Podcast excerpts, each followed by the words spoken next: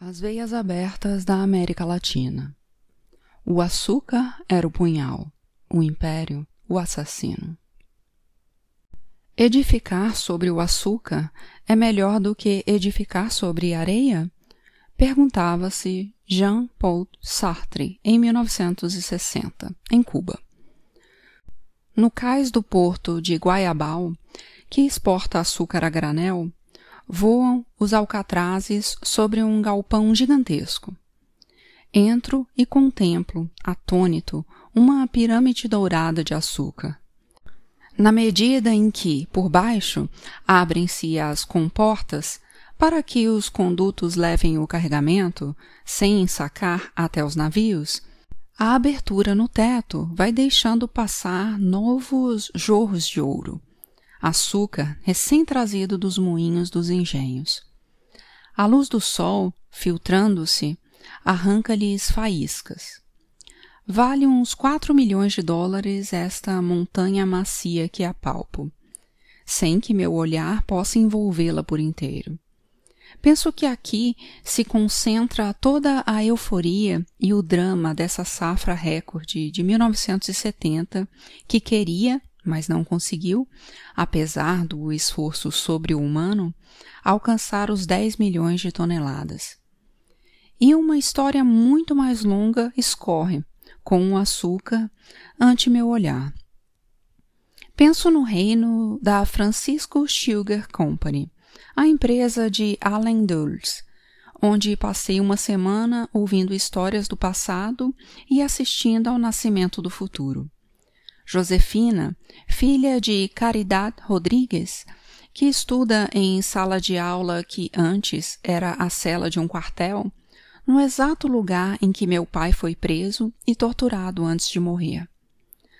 Antônio Bastidas, o negro de setenta anos que, numa madrugada deste ano, pendurou-se com as duas mãos na alavanca da sirene porque o engenho tinha ultrapassado sua meta e gritava Caralho, conseguimos, caralho!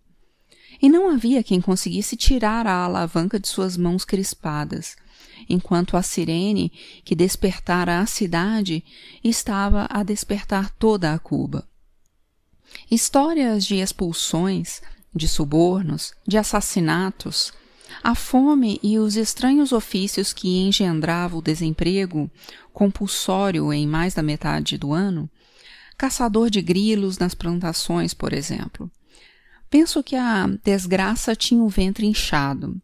Agora se sabe. Não morreram em vão os que morreram. Amâncio Rodrigues, por exemplo, que rejeitara, enfurecido, um cheque em branco da empresa, crivado de balas pelos fura-greves numa assembleia. E quando seus companheiros foram enterrá-lo, descobriram que não tinha cuecas nem meias para ser vestido no caixão. Ou, por exemplo, Pedro Plaza, que aos 20 anos foi detido e conduziu o caminhão dos soldados até as minas que ele mesmo armara, e voou com o caminhão e os soldados. E tantos outros, nesta localidade e em outras as demais.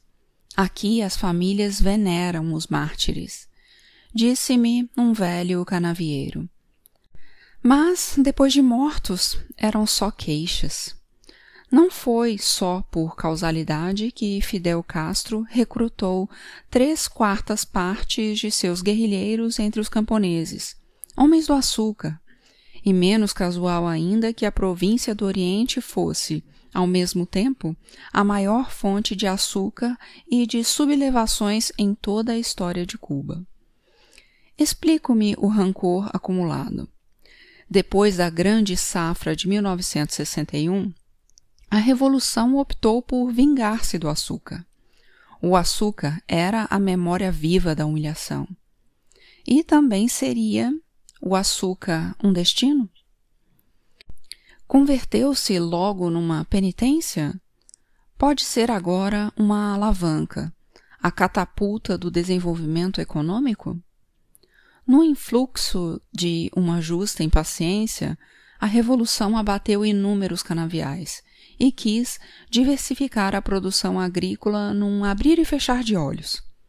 não caiu no tradicional erro de dividir os latifúndios em minifúndios improdutivos. Mas cada estabelecimento rural socializado iniciou de golpe culturas excessivamente variadas. Era preciso importar em grande escala para industrializar o país, aumentar a produtividade agrícola e satisfazer muitas necessidades de consumo, que a Revolução ao redistribuir a riqueza, aumentou consideravelmente. Sem as grandes safras de açúcar, como obter as divisas necessárias para tais importações? O desenvolvimento da mineração, sobretudo o níquel, exige grandes investimentos, que estão sendo feitos, e a produção pesqueira se multiplicou por oito, graças ao crescimento da frota o que também exigiu gigantescos investimentos. Os grandes planos de produção de cítricos estão em execução. Mas os anos que separam a semeadura da colheita obrigam a paciência. A Revolução descobriu, então, que havia confundido o punhal com o assassino. O açúcar, que tinha sido um fator de subdesenvolvimento, passou a ser considerado um instrumento do desenvolvimento. Não houve remédio senão a utilização dos frutos da monocultura e da dependência, nascidos da integração de Cuba no mercado mundial, para quebrar o espinhaço da monocultura e da dependência. As redes que o açúcar proporciona já não são empregadas na consolidação da estrutura da submissão. As importações de maquinário e de instalações industriais cresceram em 40% desde 1958. O excedente econômico gerado pelo açúcar é mobilizado para desenvolver as indústrias básicas e para que não restem terras ociosas nem trabalhadores condenados ao desemprego. Quando caiu a ditadura de Batista, havia em Cuba 5 mil tratores e 300 mil automóveis. Hoje há 50 mil tratores, ainda que em boa parte desperdiçados pelas graves deficiências de organização. E daquela frota de automóveis, em sua maioria modelos de luxo, não sobram mais do que alguns exemplares dignos de um museu de ferro velho. A indústria do cimento e as usinas elétricas tiveram um assombroso impulso. As novas fábricas de fertilizantes tornaram possível que, atualmente, se empreguem cinco vezes mais adubos do que em 1958. As represas, criadas por todos os lados, contêm atualmente um caudal de água 73 vezes maior do que o total de água represada em 1958. E avançaram com botas de sete léguas às áreas de irrigação. Nos caminhos, abertos por toda a ilha, romperam a incomunicação de muitas regiões que pareciam condenadas a um isolamento eterno. Touros de raça Holstein melhoraram a magra produção de leite do gado zebu. Grandes progressos foram feitos na mecanização de corte e no recolhimento da cana, em boa parte graças a invenções cubanas, que, no entanto, ainda são insuficientes. Um novo sistema de trabalho se organiza, com dificuldades, para ocupar o lugar do velho sistema desorganizado pelas mudanças que a Revolução trouxe consigo. Os ceifadores profissionais presidiários do açúcar, são em Cuba uma espécie extinta. Também para eles, a Revolução implicou a liberdade de escolher outros ofícios menos pesados, e para seus filhos, a possibilidade de estudar nas cidades, com bolsas de estudo. A redenção dos canavieiros provocou, em consequência, preço inevitável, severos transtornos na economia da ilha. Em 1970, Cuba precisou utilizar na safra o triplo de trabalhadores, em sua maioria voluntários ou soldados, ou trabalhadores de outros setores. Daí porque foram prejudicadas as demais atividades de campo e de cidade. As colheitas de outros produtos, o ritmo de trabalho nas fábricas. Deve-se levar em conta, nesse sentido, que numa sociedade socialista, diferentemente de uma sociedade capitalista, os trabalhadores já não atuam pressionados pelo temor do desemprego ou pela cobiça. Outros motores, a solidariedade, a responsabilidade coletiva, a consciência dos deveres e direitos que levam o homem além do egoísmo, são postos em funcionamento. E não se muda a consciência de um povo inteiro num santiamém. Quando a revolução conquistou o poder, segundo Fidel Castro, a maioria dos cubanos não era nem sequer anti-imperialista. Os cubanos se radicalizaram passo a passo com sua revolução.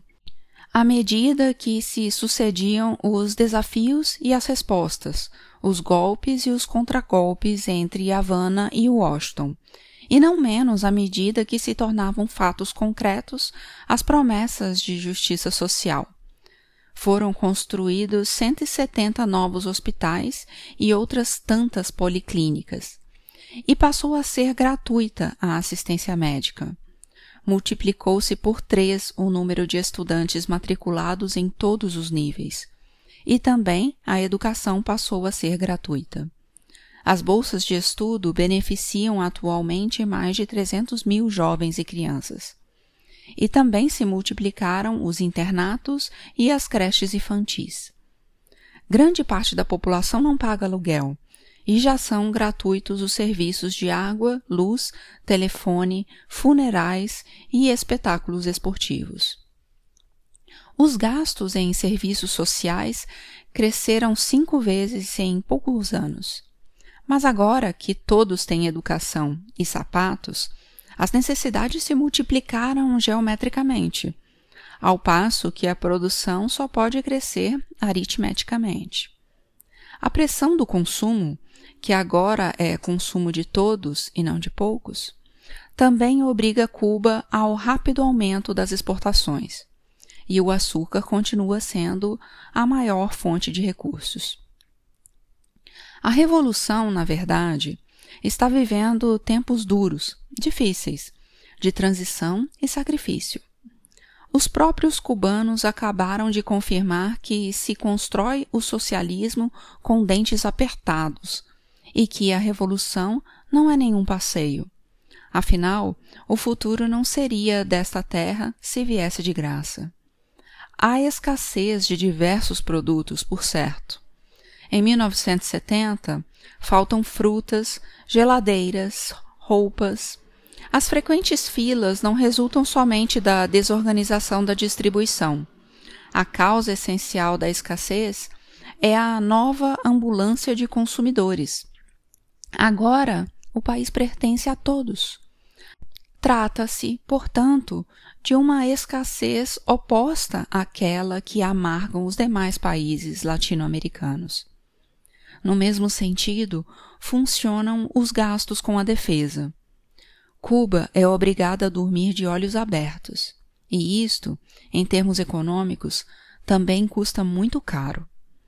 Essa revolução acossada, que já suportou invasões e sabotagens sem trégua, não cai porque, estranha ditadura, é defendida pelo povo em armas.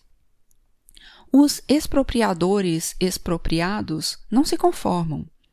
Em abril de 1961, a brigada que desembarcou em Playa Girón não era formada somente de velhos militares e policiais de Batista, mas também pelos donos de mais de 370 mil hectares de terra, quase 10 mil imóveis, 70 fábricas, 10 centrais açucareiras, três bancos, cinco minas e doze cabarés. O ditador da Guatemala, Miguel Edígoras, emprestou campos de treinamento aos expedicionários, em troca de promessas que lhe fizeram os norte-americanos, como ele mesmo confessou mais tarde. Dinheiro vivo e sonante, que nunca lhe pagaram, e um aumento da cota guatemalteca de açúcar no mercado dos Estados Unidos. Em 1965, outro país açucareiro, a República Dominicana, sofreu a invasão de uns 40 mil marines dispostos a permanecer indefinitivamente neste país à vista da confusão reinante, segundo declarou seu comandante, o general Bruce Palmer. A queda vertical dos preços do açúcar tinha sido um dos fatores que fizeram eclodir a indignação popular. O povo se levantou contra a ditadura militar e as tropas norte-americanas vieram em seguida para restabelecer a ordem deixaram quatro mil mortos nos combates que os patriotas feriram. Corpo a corpo entre o rio Osama e o Caribe, num bairro sem saída da cidade de São Domingos. A Organização dos Estados Americanos, que tem a memória do burro, nunca esquece onde come, abençoou a invasão e a estimulou com novas forças. Era preciso matar o germen de outra Cuba.